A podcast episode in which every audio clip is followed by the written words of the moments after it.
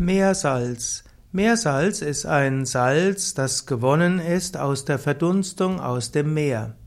Meersalz hat, ist dem einfachen Kochsalz vorzuziehen, denn es hat neben dem Kochsalz selbst alle praktisch alle Spurenelemente.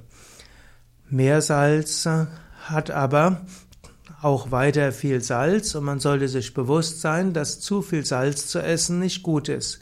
Gerade in Mitteleuropa gibt es nicht so viel Sonne, der Mensch schwitzt nicht so viel und so braucht der Mensch auch nicht so viel Salz. Und das ist einer der Gründe, weshalb es klug ist, nicht, äh, nicht Fertiggerichte zu essen, denn bei Fertiggerichten ist fast immer um zwecks äh, Geschmack sehr viel Salz dabei.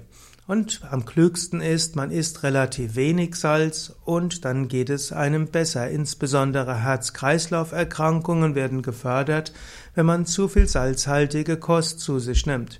Auch die Nierenfunktion wird sehr stark belastet durch zu viel Salz.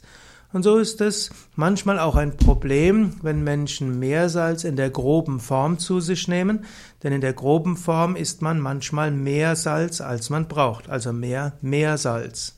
Und feines Meersalz gibt es auch, aber manchmal wollen Menschen lieber das grobe Meersalz und wenn sie damit würzen, dann haben sie noch mehr Salz, als wenn sie es fein nehmen würden. Seid ihr also bewusst, Salz ist nicht unbedingt gesund und man sollte nicht zu viel Salz zu sich nehmen, auch nicht zu viel Meersalz.